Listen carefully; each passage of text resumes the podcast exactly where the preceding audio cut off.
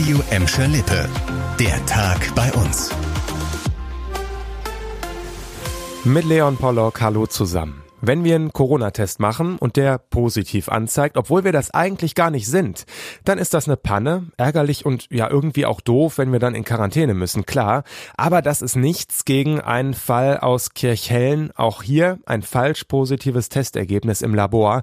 Allerdings nicht auf Corona, sondern auf die Geflügelpest. Und dieser falsche Test hatte dramatische Folgen. Über 130 Legehennen sind getötet worden. Lena Klitzner hat die ganze Geschichte. Am Freitag war auf dem Kirch Kirchhellner Hof scheinbar ein Fall der Geflügelpest aufgetreten. Dieses Ergebnis habe ein Test im Labor gezeigt, hat uns ein Sprecher der Stadt Bottrop gesagt.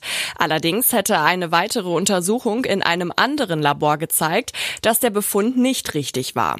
Die 136 Hühner waren da schon getötet worden. Man habe sich dabei an die geltenden Regeln gehalten, so der Sprecher. Demnach habe nach dem positiven Test sofort gehandelt werden müssen.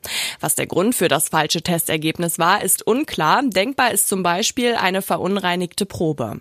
Anfang Oktober war auf einem Hof in Kirchhellen die Geflügelpest ausgebrochen. Für Menschen ist die Seuche nicht gefährlich. Seit dem Ausbruch Anfang Oktober gilt in Bottrop und Teilen von Gladbeck und Gelsenkirchen eine Stallpflicht für Geflügel.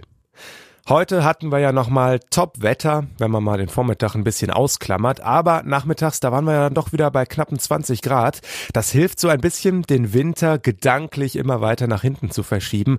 Aber er wird kommen und das Heizen, das ist so teuer, dass Gladbeck, Bottrop und Gelsenkirchen Wärmeinseln einrichten wollen. Das sind öffentliche Orte in der Stadt, an denen sich Menschen aufwärmen können. In Bottrop ist heute ein entsprechendes Konzept im Ausschuss vorgestellt worden. Demnach soll es mindestens drei zentrale Wärmeorte geben, im Norden, im Süden und in der Stadtmitte. Erste Ideen für Orte gibt's auch schon, zum Beispiel die Sporthalle Alter Südring oder auch im Umfeld der Bottropper Tafel. Bis Anfang November sollen dann die ersten Wärmeräume eingerichtet sein. In Gelsenkirchen ist das Thema auch schon auf der Tagesordnung. Konkrete Ideen sollen demnächst vorgestellt werden, hat uns die zuständige Dezernentin gesagt. Und genauso sieht's auch in Gladbeck aus. Auch hier sollen die Ideen in den nächsten Wochen dann konkreter werden. Zwei junge Männer nehmen Drogen, Schmerztabletten und davon ziemlich viel. Alle 30 bis 60 Minuten, fünf bis zehn Tabletten.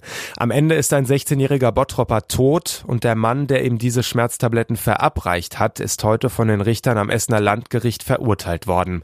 Der 21-jährige Täter, auch aus Bottrop, muss 100 Sozialstunden machen und sich in Therapie begeben.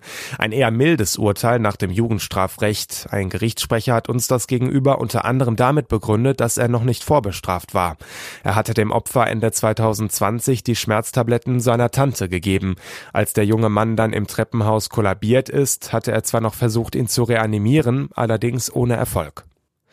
Das war der Tag bei uns im Radio und als Podcast. Aktuelle Nachrichten aus Gladbeck, Bottrop und Gelsenkirchen findet ihr jederzeit auf radio und in unserer App.